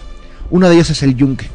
El Yunque, El Yunque. el Yunque, por ejemplo, está el otro de los Tecos, que creo que ha quedado atrás, que son grupos que se empiezan a desarrollar, por ejemplo, en el Bajío, en, en Jalisco, en Nuevo León, eh, en menor grado en la Ciudad de México, grupos que, por ejemplo, que aglomeran aparte de la patronal, la mayoría de la patronal, de hecho, exceptuando, por ejemplo, eh, por ejemplo, la patronal judía, que también es muy importante. Y también, obviamente, debemos de entender que el panismo ha tratado de quitarse estos vínculos, incluso incorporando a judíos a, a, a- a las filas de este partido. Pero bueno, pasa el tiempo y como- se puede ver la síntesis, en cómo se unen el prismo y el panismo llegado en el 68. ¿no? Ujú. Los dos aplaudiendo a Díaz Ordaz. Son exactamente lo mismo, son gemelos ya ideológicos. Primero dentro de la esfera capitalista y posteriormente dentro del capitalismo ya neoliberal en los años 80. Y por supuesto en el 68 la retórica que van a lanzar ambos grupos, más bien el Estado mexicano, es que frenaron una conspiración comunista para apoderarse, en primer lugar para, para destruir las Olimpiadas y posteriormente para, pues, para apoderarse del país, ¿no? Y, y obviamente los dos van a participar en la Guerra Sucia, van a surgir personajes ya en los 70 como Diego Fernández de Ceballos, que también es parte de este grupo de cosplayers que interpretan a, a Hernán Cortés o a Pizarro, estos sujetos, ¿no? ¿Sabías que este sujeto... de- Alterados y de altos volúmenes, ¿no? Sí, y aparte un gángster, ¿no? Un abogado que comulga con grandes eh, grupos de poder, de padre, de, un- de padre también hacendado, de hecho, que le daba a los, sus empleados con el fuete. Y así llegó, amenazó de muerte. Y, además le van incorporando más a esta, esta retórica, ¿no? Porque también son, eh, además de, además de judiófobos, eh, homófobos, por ejemplo, transfobos, etcétera. Cada vez se van complejizando más esta, esta gran, ¿cómo llamarlo? Como conspiración que se, que se concentra en suelo mexicano. Y al mismo tiempo van surgiendo otros grupos ya fuera de la esfera, por ejemplo, fuera de, le- de los empresarios del poder económico, aunque también dentro del poder económico, pero ya en el religioso, otros grupos de, de poder, por ejemplo, lo que son los legionarios de Cristo. Porque al mismo tiempo están dentro de esta élite, porque obviamente está la, la élite y el creyente común. El creyente común va a ser justamente la carne de cañón que siempre van a utilizar. Y por ejemplo, llegamos a sucesos como Canoa. Canoa en Puebla que acaban matando a estudiantes, no me acuerdo de qué universidad, que iban de, creo que de expedición, no sé qué. Sí, claro. Y los acaban matando porque... Incluso creo que solo iban de paso. Sí, ¿no? sí, sí. A comunistas y los, los atroz, ¿no? Lo que ocurre en Canoa. Ah, está una película de, creo que es de Felipe Casals, Sí, no recuerdo. sí, Muy sí. buena, de hecho. Para quien en estos momentos está diciendo, ¿qué? ¿De qué hablas? Esto no es Honduras. El pueblo se llama Canoa. Eh, eso es, es un hecho histórico En real Puebla. en Puebla, en donde justamente el párroco de una iglesia, eh, salvajemente interpretado por un gran actor mexicano en la película, eh, acusa a, una, a un grupo de estudiantes que van de paso por un pueblo llamado Canoa en México y los acusa de comunistas y el pueblo entero, asusado por el párroco, eh, eh, lincha, Sí. lincha a todos los estudiantes. Déjame, a ver, sigue hablando, menciona algo porque se apagó la cámara, el- la grabación, no estoy grabando. Pónganse en contacto, queridos amigos, arroba no fm-radio en Twitter. También tenemos nuestro WhatsApp, por cierto, por si tienen algún comentario o algo que nos quieran compartir. 55 27 51 Oigan, ¿qué me pasa? 55 32 07 31 18. Desde la mañana estoy soltando el teléfono incorrecto. 55 32 07 31 18, nuestro WhatsApp. Y recuerden, seguimos transmitiendo fuerte y claro también y a todo color desde nuestro Facebook Live. Adelante, conéctense, vean nuestra sensualidad absoluta. Toquetense. Nuestra sensualidad no aria. No- Eh, hagan lo que quieran con nuestra imagen. eh, no nos lo compartan eh, de preferencia, pero hagan lo que quieran. Y listo. Se acabó el sueño, Benjamín. ¿Se acabó el sueño? Se acabó el sueño, eh, se le acabó la tarjeta de memoria. ¿Por qué? No me pregunten, no tengo idea. Porque, porque, eh, No, creo que lo puse en, sueños. en 1080 y se llena más rápido. ah, bueno, es que estabas haciendo una película. Sí. Entonces, bueno, Lista para el Festival de Morelia. retornan, ahí se puede empezar a configurar cómo es la historia inmediata de la ultraderecha en los últimos 40 años, ¿no? Y obviamente participaron ambos, tanto el prismo, el prismo ya no, obviamente no es la misma faceta, triunfaron los cachorros de la revolución a partir de Miguel Alemán. eh, y este, este sector, además de que de que controla obviamente los medios y el poder económico, pues también tiene sus mismas escuelas donde va a empezar a pues, adoctrinar a toda la población, ¿no? Además de que empe- em- em- empieza a entrar ya no tanto el supremacismo europeo, sino también el, supremaci- el supremacismo estadounidense. Va de la mano como Estados Unidos como una de las dos grandes potencias y Estados Unidos obviamente va, perdón, los, en México el gobierno mexicano va a tomar obviamente la postura estadounidense durante la Guerra Fría. Y en ese momento también hay que entender que surgen nuevos, eh, por ejemplo, nuevos grupos de poder. Uno de ellos, por citar algún caso, los Legionarios de Cristo, ¿no? Fundados por Marcial Maciel. Claro. Tiene sus propias universidades para esta misma élite eh, fanatizada. Eh, además, van, por ejemplo, van a este grupo que es la Universidad de Anáhuac, ¿no? Son varias universidades. Tenemos otro, por ejemplo, el Opus Dei, pues va a crear la UP, la Universidad Panamericana, etcétera. Entonces, no nada más le apuestan a los medios, no nada más le apuestan justamente a la, a la academia, sino, vaya, también a la academia fundando sus propias universidades, porque a pesar de que Gómez Morín, de los siete sabios, es uno de los fundadores de la UNAM, pues obviamente la UNAM la van a empezar a ver como un bastión, y al igual que el Politécnico, uno de la clase trabajadora y en segundo lugar del, pues, de los movimientos comunistas, por ejemplo. ¿no? Entonces van a crear sus propias universidades, obviamente de paga y poco accesibles. Más adelante vendrán el ITAM, por ejemplo, etcétera, ¿no? Entonces ahí, ahí tenemos justo todas las influencias de la ultraderecha, todas sus distintas fases llegado justamente al 2000, hasta que a finales de, de la década de la década anterior, de la antepasada, perdón, justamente ya el panismo logra colocar a, a- un presidente oficialmente, aunque realmente siempre fue parte del mismo sistema priista el PAN. Pero ya como por, por este cansancio y este estos bloques estos bloques de insurgencia que podrían ocurrir en México deciden salir tras las sombras el prismo y justamente poner a, a Vicente Fox por eh, en este caso, ¿no? Claro. Un, uno procedente también de Guanajuato, eh, es un sujeto que está muy versado con esto, ¿no? Y además al mismo tiempo también, bueno, realmente quien gobierna va a ser Marta Sagún, no va a ser Vicente Fox. Y posteriormente, y el momento cumbre va a ser cuando llegue Felipe Calderón, que Felipe Calderón, su padre, de hecho, es de hecho de los fundadores del PAN y también un fascista asqueroso que ha intentado ser rehabilitado públicamente. Y creo que ahí sintetiza perfectamente lo que fue el gobierno de Felipe Calderón en México. La porofobia, el odio al pobre, criminalización de los pobres, por ejemplo, eh, violencia ya generalizada enfocada en la lucha contra la droga, corrupción en extremo, vínculos ya muy afianzados con la Iglesia Católica. Recordemos con lo que pasa. A ver, por ejemplo, hagamos ese ejercicio porque me interesa muchísimo. Eh, hablando eh, en términos de, pues, la manifestación más clara de la extrema derecha en este país, es decir, el periodo de Felipe Calderón, eh, en términos de gente llevando las riendas del gobierno, no en términos de eh, discusiones cortas y pasillos oscuros y demás, sino públicamente Sí. gran gobierno, etcétera. De todos los pilares que hemos recorrido, es decir, centralismos, catolicismos, huestes españolas, imperialismos, invasiones, eh, intervencionismos, Invasiones. sinarquismos, eh, eh, eh, crist- eh, eh, cristianismos, etcétera, sismos, sismos, sismos, sismos, todos estos ejes que nos planteaste y que nos llevaron hasta este momento, Felipe Calderón en la presidencia Ahí convergen. y por y después lo que acabamos de ver hace unos días eh, de eh, eh, protagonizado por Santi por el PAN, por Tumbaburros, que es otra conversación extrañísima. Eh, ¿Dónde encuentras en el periodo, en el calderonato, Sí. todos estos ejes, por ejemplo? La patronal inserta ahí.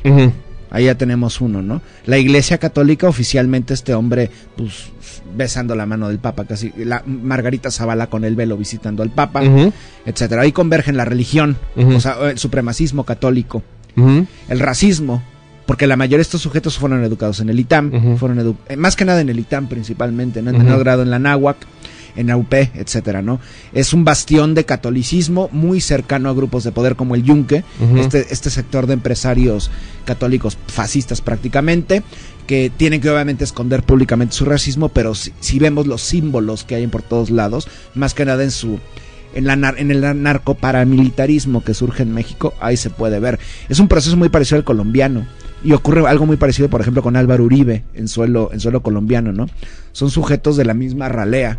Entonces, en ese momento, cuando, sur, cuando ya entra esta ultraderecha, o sea, la ultraderecha siempre ha estado, y siempre ha estado en el poder. Pero es cuando comienzan a desfachatarse justamente a partir de Ujú. 2006, de 2006 a 2018. Porque Peña Nieto también, Peña Nieto, a diferencia de otros presidentes priistas, él no procede de la UNAM o del Politécnico, él viene ya de la Universidad Panamericana. Claro. Ahí podemos ver este maciato entre entre el priismo y el panismo, ¿no? Y su mascota, el PRD, obviamente. Entonces, en ese momento es cuando ya todo este historial que acabamos de recontar se, se hace una especie de popurrí sincrético en lo que es el pan- en lo que es el gobierno mexicano oficialmente, ¿no?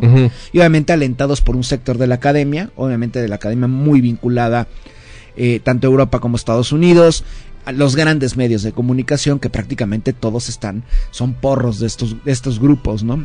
De estos grupos en el poder. Y al mismo tiempo hay, hay algo importante porque también el fascismo va cambiando. El fascismo, por lo menos públicamente, en suelo europeo y en, Estado- en Estados Unidos no es el mismo que, bueno, siempre es el mismo, en, en sus orígenes es lo mismo, su naturaleza, pero realmente el fascismo públicamente tiene que tener otra fachada. No puede poner a un hombre que está gritando en alemán todo el tiempo, o a un, a un gorila como Mussolini hablando de gorilas, por ejemplo. Sí, por ¿no? Eh, que no, yo no considero la caricatura de este hombre racista, por ejemplo. Pero más allá de esto, es- es otro- esa es otra historia. Igual la podemos tocar en un rato si da tiempo. El punto es que en el 2006, al mismo tiempo en Europa se están fraguando los movimientos. Por ejemplo, públicamente los fascistas en Europa, los racistas incluso, ya no son judiófobos, no pueden serlo. ¿Por qué? Obviamente por lo ocurrido después del 45 que se descubre la la, eh, el exterminio de, lo- de la población judía europea y al mismo tiempo porque hay un proyecto fascista realizado por judíos europeos lo que es el ente sionista en Israel, Claro. por ejemplo, ¿no? La Palestina ocupada.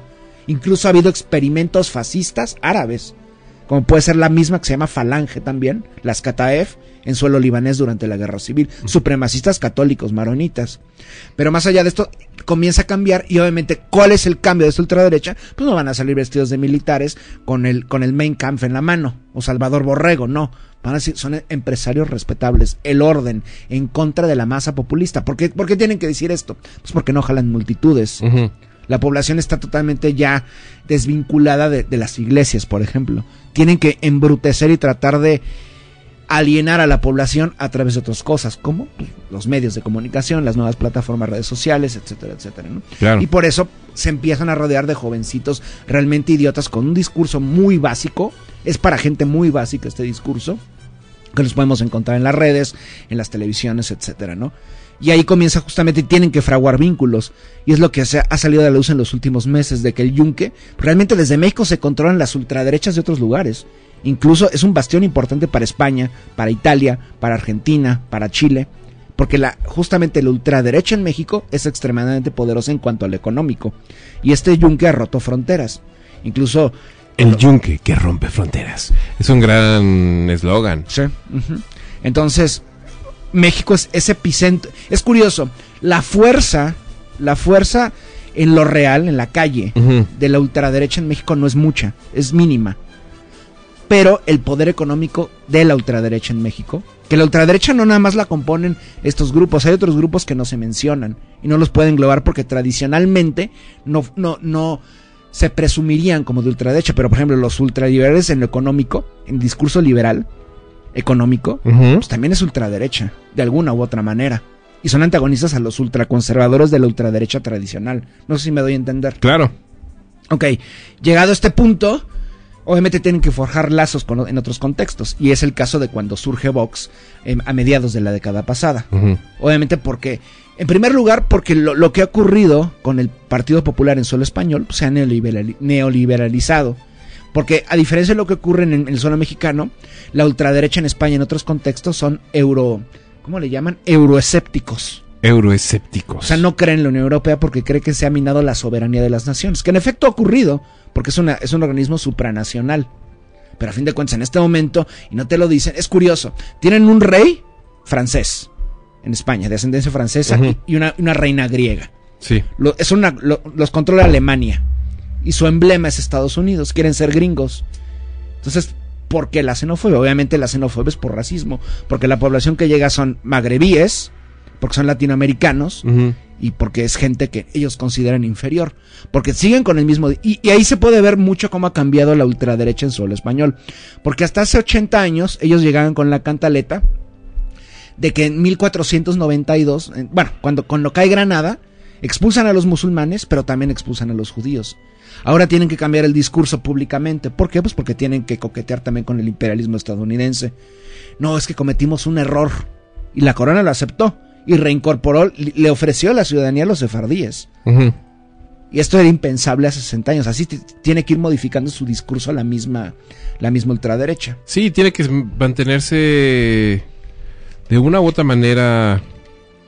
No sé si la palabra es amable, pero. Eh, No, de acuerdo a la potencia dominante.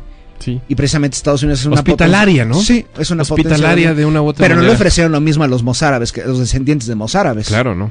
Ni tampoco le van a ofrecer una. Van a pedir. Un, ¿Cómo llamarlo? Eh, van a ofrecer una disculpa a, la, pobl- a, a los pueblos mesoamericanos o antinoamericanos o antillanos que exterminaron. Una Sí, ¿no? cosa son los sefardíes. Y es curioso porque nunca se habla de esto, pero en un periodo de 50 años, menos de hecho, el imperio colonial español, a finales del siglo XV-XVI, exterminó a toda la población antillana, sometió a toda la población americana, es- expulsó a los judíos del suelo español, sefardíes que habían nacido en España, que eran, vaya, se convirtieron al judaísmo en España eh, a finales de la Alta Edad Media, y al mismo tiempo a los mozárabes.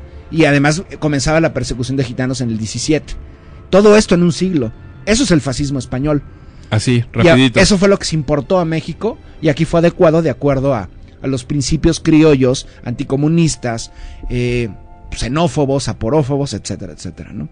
Y justamente creo que el momento clave del suelo mexicano para un nuevo, entre comillas, renacer, que hasta tiene nombre de partido fascista, el Partido Renacimiento, ocurre a partir de 2006.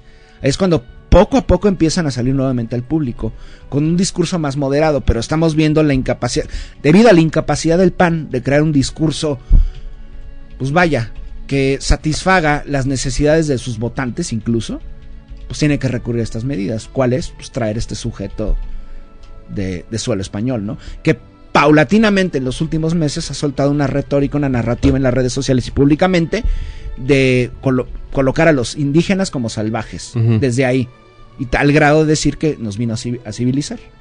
Entonces, ahí, junten eso y tenemos pues, precisamente lo que ha ocurrido en las últimas dos semanas.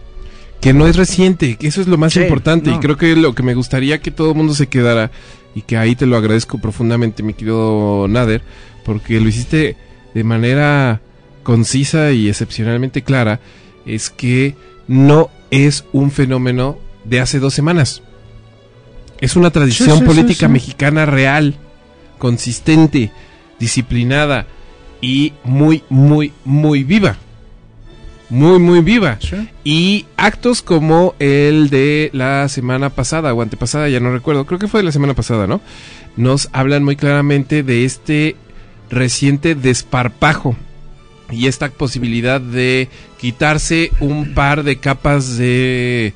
eh, pues le voy a decir vergüenza, que no creo que tenga mucho que ver con la vergüenza, pero digamos de vergüenza para ubicarlo ahí en el área de conocimiento de Santi aquí, en, en- eh, aquí con nosotros y descararse un poco, Sí. bajar las defensas y hacer mediciones también, Sí. ver qué, cómo reacciona la gente. Y, no, y ¿No? creo que no, no, no tuvieron el resultado esperado. Seguramente no, pero seguramente no va a funcionar esto en términos de opacar intenciones, sino va a funcionar en términos de reestructurar discursos, ¿no? Acuérdense, amigos, que el eh, pues este individuo oscuro y maloliente llamado tumbarburros justifica todo lo que ah, porque no hemos hablado de eso. Porque al mismo tiempo también Ujú. un show, fue el show antiabortista. el show y antiabortista. del plan de Dios. Y el famoso plan de Dios, ¿no? Eso es bien importante de tenerlo en el radar. Ahora, ya les dimos aquí en este espacio cinco o seis líneas muy claras que nos conectan los eventos de la semana pasada con eventos de hace más o menos cuatro siglos. Ujú. Solo hay que sacar conclusiones y hacer cuentas rápidas. Es muy importante. Porque sí es realmente peligroso. Sí. Más allá de... de Sí, son ridículos, pero son peligrosos. son ridículos, Lo pero son decían- peligrosos. Lo mismo decían de Hitler, lo mismo decían de sujetos ¿No? de esta ralea. Y eso es importantísimo de tenerlo en, en el radar. Son ridículos, pero son peligrosos. Por acá dice Abraham Gómez Montiel. Yo estuve en el Politécnico y un compañero, y a un compañero que su familia es medianamente acomodada con sus otros amigos, también acomodados que estudian en, escu- en escuela privada, comprobó que el Politécnico tiene mejor nivel. Ahí está. Saludos, mi querido Abraham Gómez. Eh, Alabaz Efra dice, qué grande, maestro Nader. Ahí está. Eh, le mandamos también un saludo a la banda que está eh, comentando y ya eh, estas últimas comunicaciones aquí en Twitter, dice Alfredo González, así como los describe el maestro Exosapiens, la ultraderecha son como cobra o hidra de la ficción, se acoplan y se mimetizan a los tiempos. También Jonah dice, no hagan llorar a Tallahassee, entrenle a la venta solidaria de su nuevo FM por su noveno aniversario. Y también Alfredo González dice, lo de Canoa eran estudiantes y trabajadores de la BUAP. Es iban de paso para ir a la Malinche. Hasta la fecha sigue siendo un lugar hostil eh, y sobre todo de noche. José Antonio también dice, el grupo de linchados en Canoa eran profesores administrativos y estudiantes de la Universidad Autónoma de Puebla. Aquí la ciudad sufrió, sufrió, sufrió la ultraderecha en el Frente Universitario Anticomunista. Giap Salvador también dice, todos esos grupos reaccionarios de primera mitad del siglo XX peligrosamente violentos para ir en contra de los movimientos y luchas obreras. También por acá le mandamos un saludo a Alfredo González que dice, nunca olvidaré esa frase de mi abuelo es Adolf Hitler. Eh, y por acá también le mandamos un maestro, un saludo. Bueno, a todos los maestros, maestras y maestres que esta noche se están conectando, muchísimas gracias.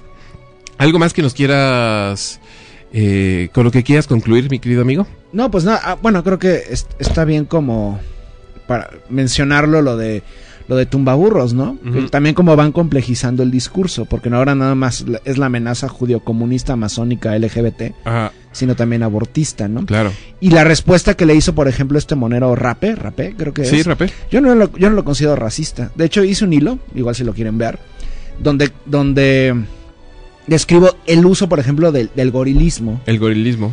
Y no, tiene, y no tiene nada que ver con, con e, en el contexto justamente de, por ejemplo, raci Creo que tiene, yo encontré tres. Una men- un- uno es el usar el, a los simios, Ujú. incluyendo los gorilas, a veces, rara vez, para, por ejemplo, eh, golpear a la población afrodescendiente. El otro es para utilizar el gorilismo como tal para alguien salvaje. O sea, vaya, policía. No nada más en el caso mexicano, se utiliza en todo el mundo. Vaya, desde los años 10 en contra de, de la, de la invasión alemana, por ejemplo. O sea, antes del, del Tercer Reich incluso, el Imperio japonés. Y en tercer lugar, que ya no es tan utilizado, bueno, todavía los gringos lo utilizan en el cinturón bíblico, antidarwinista, antievolucionista, por ejemplo, ¿no? Que colocaban la caricatura de, de Darwin como, pues, como un mono, ¿no? Creo que son tres contextos diferentes y hay que diferenciarlos, pero lo principal es no desviar la atención para lo que dijo este sujeto. Este sujeto que es un prestanombres, vaya, es el chambitas del grupo del PAN que maneja las redes sociales. Claro. Estos sujetos como Romero Hicks, que realmente son parte del yunque. Y ahí podemos ver todas las conexiones que hay. Porque no, no les, ahora no es la iglesia. No les sirve de nada a la iglesia porque a las iglesias no va nadie. Lo importante es mover las redes. Porque las calles no las van a tener. Pero sí pueden tener las redes, los medios, etcétera, ¿no? Entonces, pues hay que tener muchísimo cuidado. Porque estos sujetos ahí están. Ujú. Y van a. Y no se van a ningún lado. ¿no? Y mataron a Obregón. Y no me refiero nada más por la seguridad del gobierno del presidente, por ejemplo, ¿no? Que lo detestan. Y, y- y vean la lógica, creen que es comunista. Ojalá fuese comunista. no tiene nada De hecho, es comunista. muy cercano a ellos ideológicamente, porque ha recogido cascajo Morena. Morena lo ha hecho. Sí. Y tiene al ex vocero este Germán Martínez, que es un pinche nazi. También. Y ahí sigue pepenando, ahí recogiendo ladrillos. Pero bueno, ese es asunto de ellos. El punto es que pues, estos hombres son capaces de hacer cosas. Y este chiste de frena que se hincaban en las calles es otro antecedente también inmediato, ¿no? Porque se hincaban y rezaban en reforma. Pero eso también vean hasta qué Los cristeros, ¿no? Sí, los cristeros. El sinarquismo. Y ahora vean lo que está pasando en Brasil. Es la misma faceta, nada más que hay recargados con cristianos evangélicos. Sí. Y esos ya hay, y en Brasil tal cual hay milicias anti, antipoblación gay, lesbianas y, y transexuales, que matan transexuales en las calles. ¿Y qué, qué está ocurriendo en México? Lo mismo en el, en el Bajío. Creo que ayer mataron a una, a una chica trans. Justo ayer. Entonces, pues para que vean a qué niveles estamos, ¿no? Yo, a mí lo que más me sorprende es cómo este sujeto, Santiago Abascal, nadie lo pudo haber encarado en México. Sí, eh, muy Obviamente es no, es sé si- conocido. no es, no, no es, no sé si sea penoso, pero sí es muy desconcertante, Sí, no, o sea, alguien le tenía que hacer frente. ¿no? Aquí está tu liberación. Culero. Culero. Listo, querido amigo, pues te agradecemos infinitamente.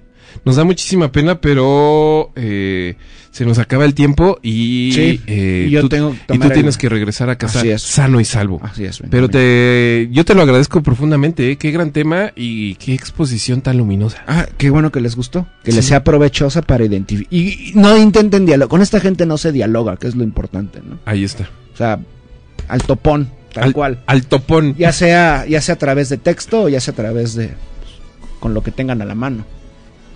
Y listo. Con lo que tengan a la mano dijiste. Pues sí, claro. Qué bárbaro eres. Qué sexual también. Y qué sensual.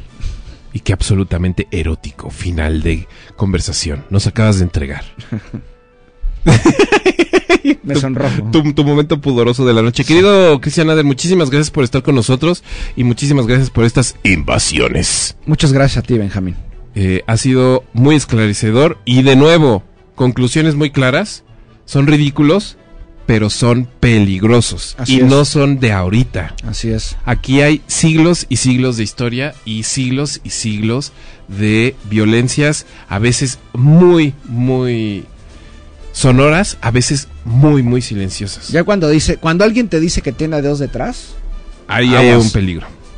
Y con eso nos quedamos. Muchísimas gracias, señoras y señores, y muchísimas gracias por este recorrido fugaz, pero luminoso por la por el fascismo mexicano con olor a España, con olor a Italia, con olor a Alemania, fascismo mexicano al final del día O sea, olor a strudel, paella y pizza. y pizza. Sin ingredientes mesoamericanos. Ahí está, claro, es decir, solo masa. Y eh, nos despedimos, hasta luego, tengan muy buena tarde, muy buenas noches. Recuerden, mañana los programas se abren a las nueve y media de la mañana, los micrófonos, y tenemos repeticiones toda la noche y toda la mañana. Entonces aquí está su casa, se les espera con los brazos abiertos. Y esto es 9FM, todo menos miedo.